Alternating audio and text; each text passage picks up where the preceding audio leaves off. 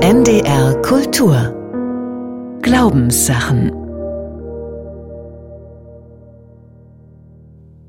Träges Herz über die Abgründe der Gleichgültigkeit. Eine Sendung von Doris Weber.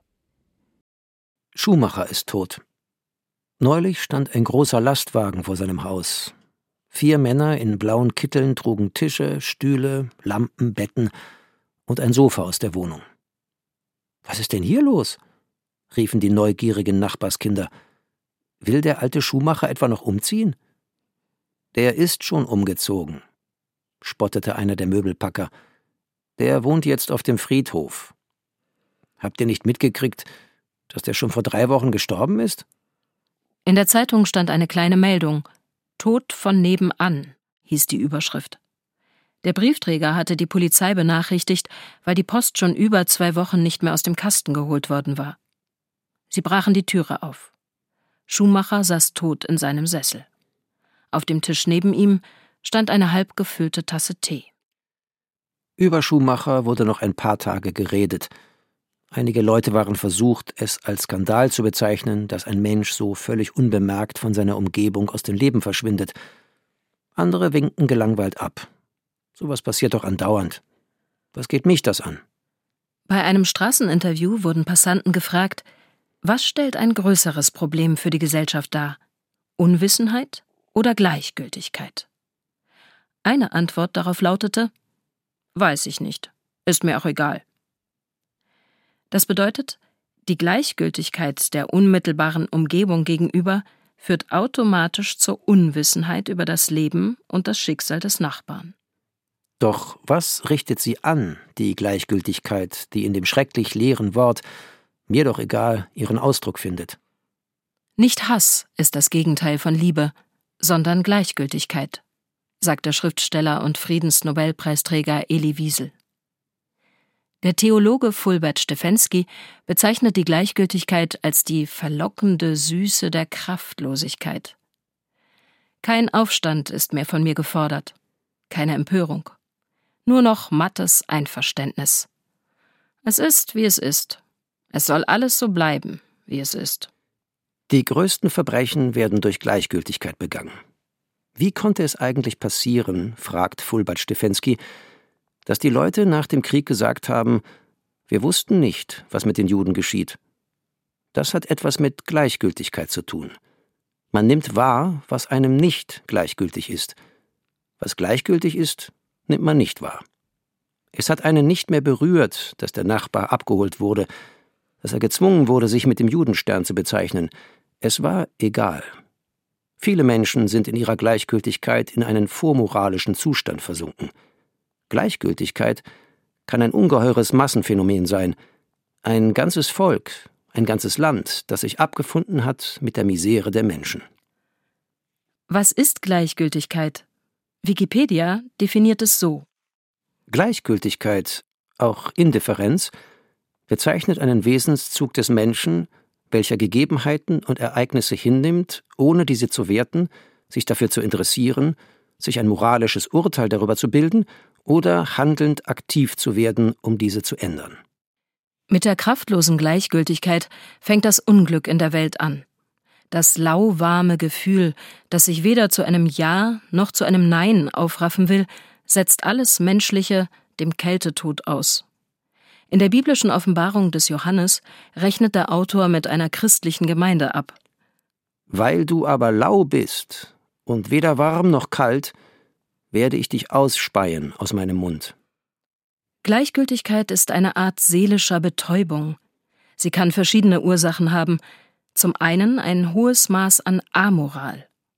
Aber Gleichgültigkeit dem Leiden anderer gegenüber zeugt auch von Hoffnungslosigkeit, Resignation, von der Abwesenheit eines Glaubens, der in vielen Religionen besagt, dass kein Mensch seinem Nächsten in der Welt abgrundtief Böses zufügen darf. Und Gleichgültigkeit kann dort entstehen, wo ein Übermaß an Leiden Ohnmachtsgefühle hervorruft. Doch man muss aus der Ohnmacht, der Erstarrung wieder heraustreten und zurück ins Leben finden. Gerade in diesen Zeiten der Kriege und Katastrophen, die so global und übermächtig die Welt bedrohen, besteht die Gefahr, dass immer mehr Menschen in lähmende Gleichgültigkeit verfallen. Resignation als Selbstschutz? Was kümmert's mich? Ich kann sowieso nichts machen. Gleichgültigkeit schützt vor den Nachbarn, den Nächsten und anderen Zumutungen. Sie schützt auch vor den Anfechtungen des sozialen Lebens. Was geht mich der Arbeitslose, der Ausgemusterte, der Kranke, der Obdachlose, der Trauernde an? Man hat schließlich mit sich selbst genug zu tun. Es ist nicht leicht, der Schwerkraft der Gleichgültigkeit zu entkommen, denn es gibt diese schale Mixtur aus Passivität, Desinteresse und Neutralität. Lieber verkriecht man sich tatenlos zu Hause in seine vertraute Alltagsumgebung. Da weiß man wenigstens, was man hat. Alles andere ist doch egal.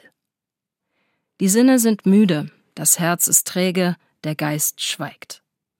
Der Göttinger Soziologe Wolfgang Sowski lieferte in einem Aufsatz mit der Überschrift Am Nullpunkt des Sozialen Versuch über die Gleichgültigkeit das beklemmende Psychogramm der Gleichgültigen. Dies sind die Menschen ohne Leidenschaft, die Lauen und Blinden im Lande. Geschieht nebenan eine Untat oder ein Unglück, zuckt der Gleichgültige die Schultern und geht weiter. Zu Laster oder Tugend fehlen ihm Empfindungen und Energie. Nichts kann ihn erregen, nichts reizen, nichts berühren. Der Gleichgültige scheint innerlich abgestorben, auch wenn er Tag für Tag sein Arbeitssoll erfüllt, mit Freunden, Kollegen und Verwandten redet, mit seinen Kindern spielt oder irgendeinem Hobby nachgeht. Er vermag weder zu lieben noch zu hassen. Verwundert bemerkt er, wie andere sich plötzlich echauffieren oder einander hingeben. Um nicht aufzufallen, drapiert er seine Lehre mit Sentimentalität und übertriebener Gestik die gespielte Begeisterung, die überschwängliche Freundlichkeit, das zutiefst empfundene Mitleid, all diese Maskeraden kaschieren nur, dass das ursprüngliche Gefühl fehlt. Moralische Urteilskraft findet keinen sinnlichen Anlass. Skrupel, Bedenken, Zweifel fechten ihn nicht an. Einsichten in das Gebotene, geschweige denn in die Folgen eigenen Tuns, prallen an ihm ab. Daher ist die Gleichgültigkeit neben der Vulgarität das breiteste Einfallstor des Bösen.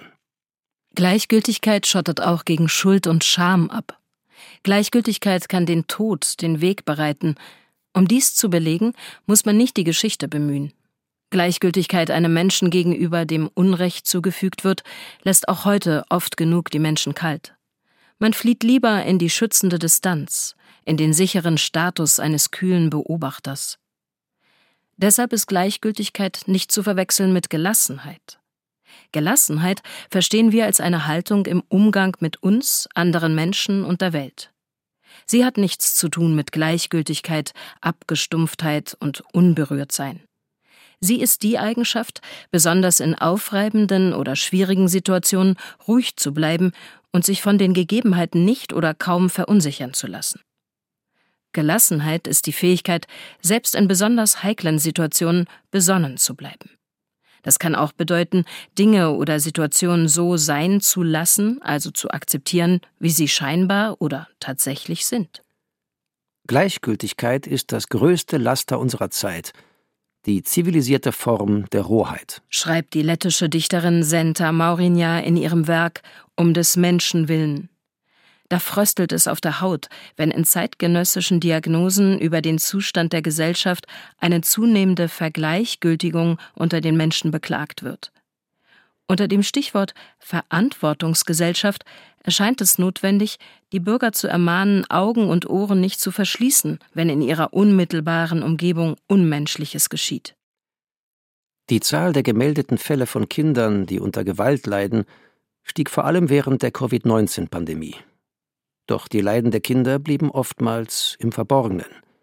Niemand half ihnen, weil niemand etwas gesehen oder gehört haben wollte. Deswegen startete die Kindernothilfe zusammen mit dem Familienministerium Nordrhein-Westfalen eine große Kinderschutzkampagne. Hinhören, nachfragen, nicht wegschauen. Mehr als 14.000 Missbrauchsdelikte wurden im Jahr 2020 registriert. Fast 150 Kinder sind durch Gewalteinwirkung gestorben die Dunkelziffer wird noch höher sein. Kinder sind einsam und verlassen, wenn die Umgebung blind, taub und gleichgültig bleibt. Kinder und Jugendliche werden gemobbt, in der Schule, in den sozialen Medien. Eine Meute rottet sich zusammen und macht dem Jungen oder dem Mädchen das Leben zur Hölle. Und die anderen schauen zu. Besser nichts sagen, nichts tun. Man weiß ja nie, was einem selbst passiert, wenn die Meute zurückschlägt. In Schulen werden mittlerweile Arbeitsmaterialien ausgegeben. Dort heißt es unter anderem Lieber wegschauen, warum es so schwer ist, den Mantel der Gleichgültigkeit zu zerreißen. Die Schülerinnen und Schüler hinterfragen, warum es Angst macht, Zivilcourage zu zeigen. Es gibt Erklärungen für das Wegducken und Schweigen, schreibt Erich Fried in seinem Gedicht Gründe, Selbstbeschwichtigungen. Hier eine kleine Auswahl. Weil das alles nicht hilft. Sie tun ja doch, was sie wollen. Weil ich mir nicht nochmals die Finger verbrennen will. Weil man nur lachen wird. Auf dich haben sie gewartet. Und warum immer ich? Keiner wird es mir danken. Weil es Sache des Standpunktes ist. Und überhaupt, wem soll man glauben? Weil man nie weiß, wie einem das schaden kann. Weil sich die Mühe nicht lohnt. Weil sie alle das gar nicht wert sind. Die Welt liegt zwischen den Menschen, und dieses Zwischen ist heute der Gegenstand größter Sorge, schrieb die Philosophin Hannah Arendt. Was ist dieses Zwischen, worum sich die Philosophin sorgt? Poeten nennen dieses Zwischen das Auge des Herzens. Saint-Exupéry schrieb, man sieht nur mit dem Herzen gut. Die Welt zwischen den Menschen ist das Zwischenmenschliche, und zu diesem Zwischenmenschlichen hilft uns ein denkendes Herz, ein Herz, das sehen kann, das gerecht urteilt und leidet, das weint und lacht. Das Herz hat eine Stimme und es sucht den Dialog immerzu. Die Heimat des Herzens ist in diesem Zwischen, von dem Hannah Arendt spricht, denn menschlich wird der Mensch nur am Menschen. Und es gibt einen Meister, der das Herz zur höchster Intelligenz führen kann. Der Theologe und Philosoph Romano Guardini nennt ihn die Einfühlung. Sie ist der innigste Kern der Liebe, der verborgene Dialog zwischen zwei Menschen als der reine Ausdruck des Menschseins. Ohne Einfühlung hat die Liebe keine Chancen. Mein Ort ist, wo Augen mich ansehen, wo sich die Augen treffen, entstehe ich, schrieb Hilde Domin in einem Gedicht. Das Herz will sehen und gesehen werden, es möchte lieben und geliebt werden. Mit diesem Wunsch kommt jeder Mensch zur Welt. Ein Blick in die Geschichte der Philosophie belegt, dass bereits in der Antike die Auseinandersetzung mit der Gleichgültigkeit eine bedeutende Rolle spielte und schon damals der Gedanke galt, der Mensch muss eine Balance finden in der Frage, was ist mir wichtig im Leben und was lasse ich außer Acht? Wie bedeutend bzw. wie gleichgültig bin ich mir selbst gegenüber und sind mir all die anderen im kleinen wie im großen Spiel dieser Welt? Eine Antwort darauf scheint immer dringlicher in einer modernen, reiz- und konsumüberfluteten Gesellschaft, in der die Menschen hin und her pendeln zwischen rauschhafter, egomanischer Euphorie, wenn es um ihre eigenen Interessen geht, und der Ignoranz fremdem Leid gegenüber. Zwischen diesen Extremen die Mitte zu finden, das würde heißen, einen gerechten Standpunkt zu sich selbst und zum Nächsten einzunehmen. Denn in einem Zustand dauerhafter Gleichgültigkeit kann niemand leben. In der Bibel heißt es darum, eure Rede aber sei Ja, Ja, Nein, Nein. Was darüber ist, das ist vom Übel. Die Anlage, die Disposition in uns, die uns überhaupt erst fähig macht, Verantwortung zu fühlen, nicht gleichgültig zu sein, ist das Mitfühlen.